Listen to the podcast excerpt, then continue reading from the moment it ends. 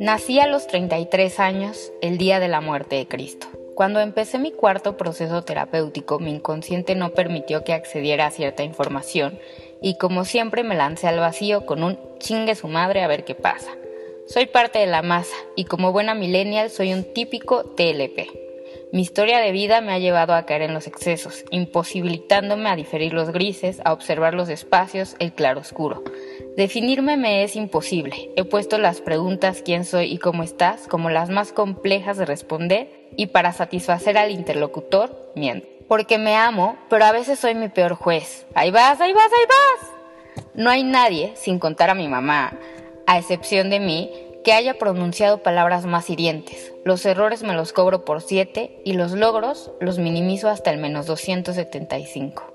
En mi viaje en paracaídas, en el que siempre solicité la ayuda de un experto, tenía la esperanza de renacer, al igual que la Venus, cambiarlo todo y amanecer irreconocible, porque prefería y prefiero cambiar todo aquello que amo de este mujerón y odio. Me encanta ser un enigma y a veces no hay nada mejor que lanzarme con un chingue su madre esperando vibrando lo mejor, porque la adrenalina de arriesgarse es la mejor droga, pero el riesgo se puede confundir con imprudencia o impulsividad, rozando los límites de la locura. Me vi, me amé, me odié y terminé llorando ante el conocimiento de saber que tal vez jamás podré deshacerme de mis atributos. Una típica Bridget Jones que no piensa al hablar, que corre en calzoncillos en un día de nieve, que apuesta fuerte, que apuesta todo. Yo respiro cada vez que aprieto el botón de enviar y escucho a mi orgullo decir, ahí vas de arrastrada y aferrada, ahí vas, ahí va. Y aún sabiendo que existe la hambruna en el mundo, la pobreza, la desigualdad, el cambio climático, yo enloquezco con mis delirios. A veces me siento tan culpable de saber que podría ser un típico white mexican. Pero sé que están, que tal vez no son nada, pero para mí son montañas gigantescas que me incitan a solicitar el relevo, Amo ser inocente, apasionada, intensa, pero siempre acabo mordiendo el polvo.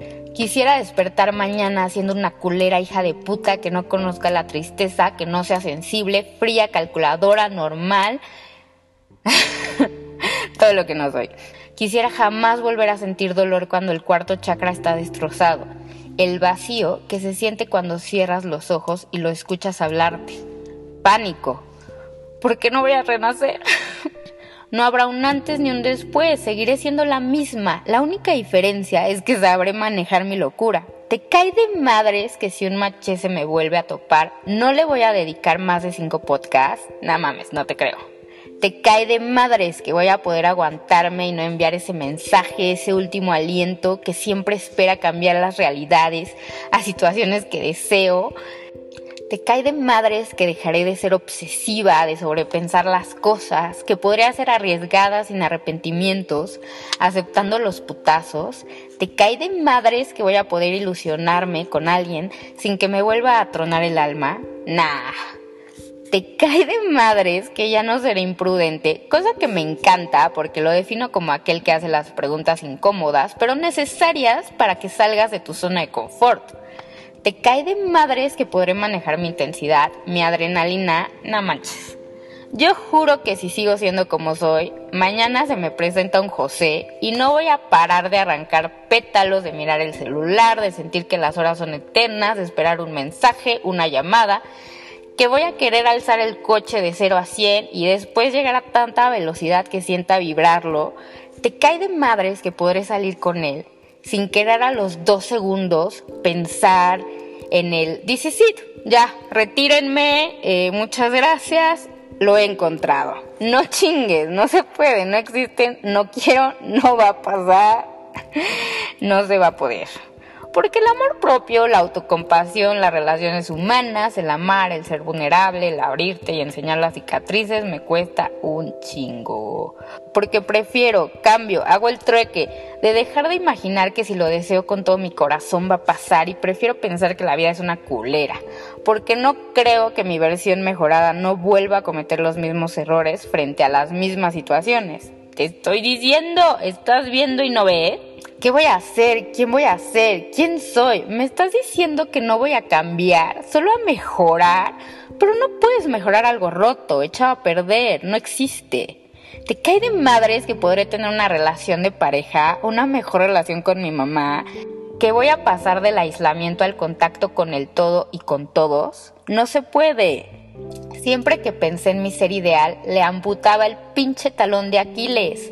Ahora me dices que solo se va a reparar, que seguirá ahí, pero sabré caminar con él. Y yo pensando que porque soy un pinche huracán, un tornado, la cara de la locura y muchas otras razones de peso, nadie se había enamorado de mí. Ahora resulta que en algún plano de la existencia están esperando a mi versión mejorada, que solo es cuestión de derribar la pared que me costó más de una década construir para proteger al corazón e impedir que me matara la conexión humana.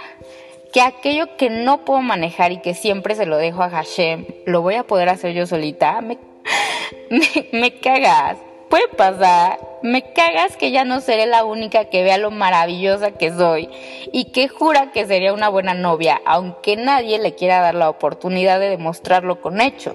Me dices que nadie se ha dado cuenta porque esa barrera lo único que ha hecho es impedir que me muestre como soy ante el universo. Me estás jodiendo.